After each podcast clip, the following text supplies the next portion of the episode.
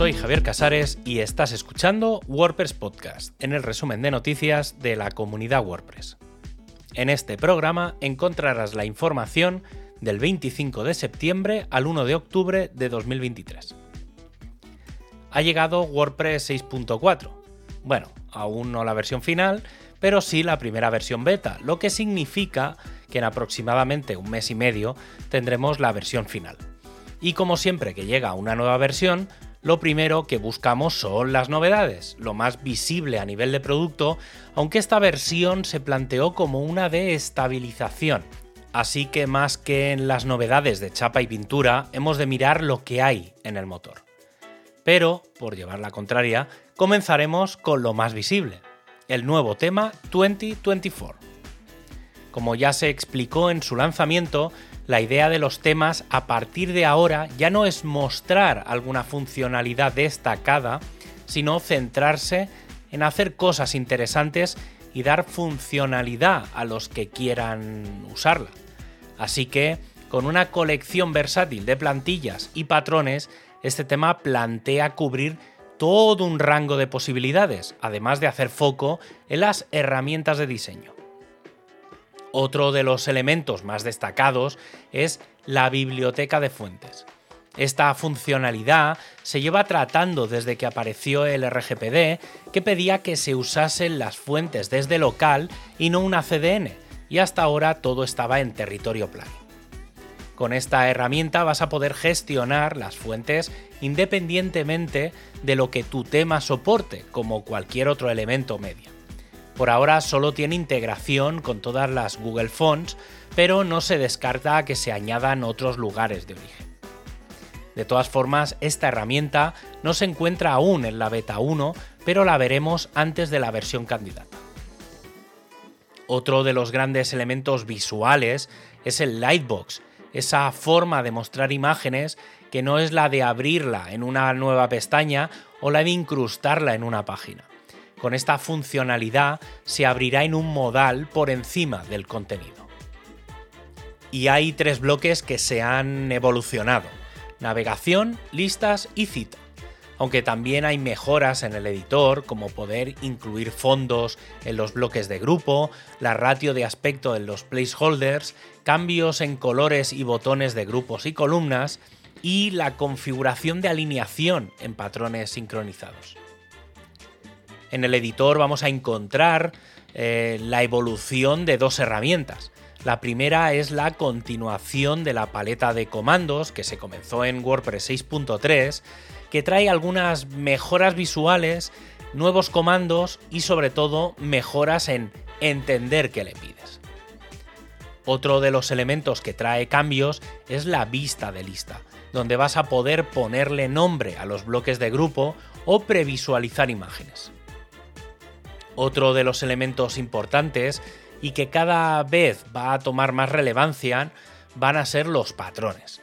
Con WordPress 6.4 se va a poner orden en los patrones sincronizados y no sincronizados en categorías, además de poderlos importar y exportar como se hacía con los bloques reutilizables, pudiendo compatibilizar ambos sistemas aunque quizá el mayor esfuerzo se ha puesto en que funcionen perfectamente no solo en el editor de bloques, sino también en el editor clásico, es decir, en los temas clásicos. Aunque si algo va a dar muchísimo juego son los block hooks. Vale, parada técnica. Los hooks son esa tecnología que permite que cualquier programador pueda engancharse casi a cualquier parte de WordPress, tanto en el frontal como en el administrador pero esto solo funcionaba con los temas y plugins principalmente, pero no con los bloques. Con esto, ¿qué se podría hacer? Pues por ejemplo, que se añada un bloque al inicio o al final de un contenido o tras un bloque en concreto, o decirle que cuando haya un bloque de tal tipo haga algo. Y como con esto se tiene más responsabilidad, se ha creado un inspector de bloques que permita analizar si algún plugin está retocando lo que tú como creador estás creando. Y como decía al principio, quizá lo más interesante no es lo que se ve, sino lo que no lo hace.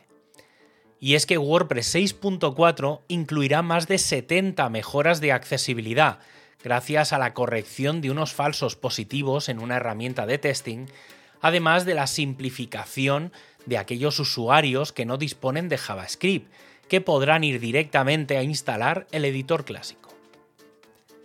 Otra de las cosas que no se ven son las mejoras de rendimiento, que incluirán más de 100, con mejoras en la carga de plantillas, optimización del async y defer en scripts y nuevas funciones para optimizar el autoload.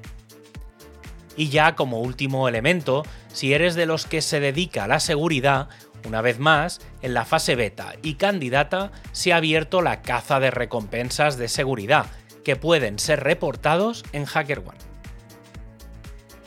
Y como último lanzamiento, que se debería incluir en la nueva versión mayor, tenemos Gutenberg 16.7, que trae 331 cambios y que incluye todas las funcionalidades, además de correcciones que se acabarán incluyendo en el núcleo de WordPress. Además de todas las novedades comentadas, el icono de Twitter desaparecerá por el de X y solo se puede instalar en WordPress 6.2 o superior. Pero mientras llega el lanzamiento final de WordPress 6.4, que está previsto para el 7 de noviembre, puedes dedicarle unos minutos a rellenar la encuesta anual de 2023 y que podéis encontrar al entrar en es.wordpress.org en la parte superior. Y una llamada que se hace a todos los equipos WordPress es la de los paneles de control el objetivo de este proyecto es que cada equipo disponga de una serie de datos que se puedan compartir de forma sencilla con el resto de los equipos y que mejoren la visibilidad y comunicación, además de la toma de decisiones y transparencia. Y si tienes cuenta en wordpress.org y sobre todo si participas activamente en el sitio de wordpress.org, configura el segundo factor de autenticación desde tu perfil y en la sección de seguridad puedes configurar una llave de seguridad, una aplicación y los códigos de un solo uso. En el blog de developers tenemos un par de entradas muy interesantes. La primera de ellas hace referencia a buenas prácticas de desarrolladores de plugins, principalmente como el evitar promoción agresiva, con algún que otro ejemplo la creación de una interfaz consistente, evitar bloqueos al usuario, tener un ojo siempre puesto en la accesibilidad, traducciones y validación de datos, y la calidad del código. La segunda entrada explica el funcionamiento de la HTML API, que se incluyó en WordPress 6.2 y que permite modificar el HTML de un contenido de forma sencilla. Algunos ejemplos como el poder añadir el lazy load a una imagen, tanto como se haría anteriormente, con expresiones regulares, como con el nuevo sistema, mucho más simple y limpio. El equipo de diseño sigue presentando propuestas y una de ellas hace referencia a uno de los elementos olvidados de los bloques, la paginación aunque es solo un primer acercamiento, es posible que en un futuro tengamos variaciones del bloque que permitan elegir el formato en el que se mostrará.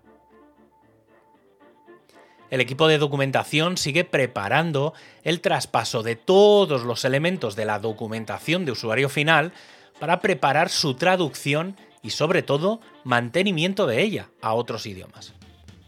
Los primeros pasos están analizando las distintas personas implicadas, o sea, los roles, el ciclo de vida de una tarea y el tipo de trabajo que se necesita, desde una automatización a trabajo manual. El equipo de formación ha empezado el curso muy activo. Por un lado, se están trabajando en la arquitectura de la información de Learn WordPress, cambiando el foco a si quieres aprender o enseñar para empezar, y posteriormente la posibilidad de elegir un Learning Path, una carrera dentro de WordPress, o simplemente revisar todos los elementos. Hasta ahora se diferenciaba por tipo de contenido, o sea, tutoriales, workshops, cursos y lecciones, algo que los usuarios no tenían por qué saber diferenciar, ya que el foco es saber qué quieres conseguir. A esto se le sumarán filtros por el formato, como vídeo, presentaciones, contenidos o preguntas, e incluso potencialmente idioma, versión de WordPress y otros elementos. El equipo de comunidad ha abierto el programa de patrocinadores globales para 2024. Este 2023 ha sido el primer año más o menos normal en cuanto a eventos tras la pandemia global de COVID-19 y con el replanteamiento de los eventos Next Generation. Se plantea un incremento del número de Meetup, WordCamp y nuevos formatos para 2024. Para el próximo año se mantendrán los paquetes oro, plata y bronce. En el caso de los patrocinadores oro, podrán tener una marca global en los sitios y llevar uno de sus productos o submarcas a las WordCamp. Los precios de los oros son de 145.000 dólares, los plata de 115.000 dólares y los bronce de 90.000 dólares.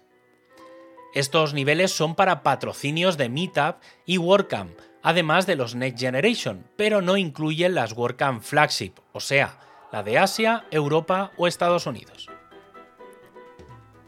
Y si eres de los que usa BuddyPress, ya estás tardando en descargar BuddyPress Attachments 1.2, que corrige un par de elementos, incluida una regresión de versiones previas. Y para acabar, este podcast se distribuye con licencia EUPL. Tienes todos los enlaces para ampliar la información en wordpresspodcast.es. Un abrazo y hasta el próximo programa.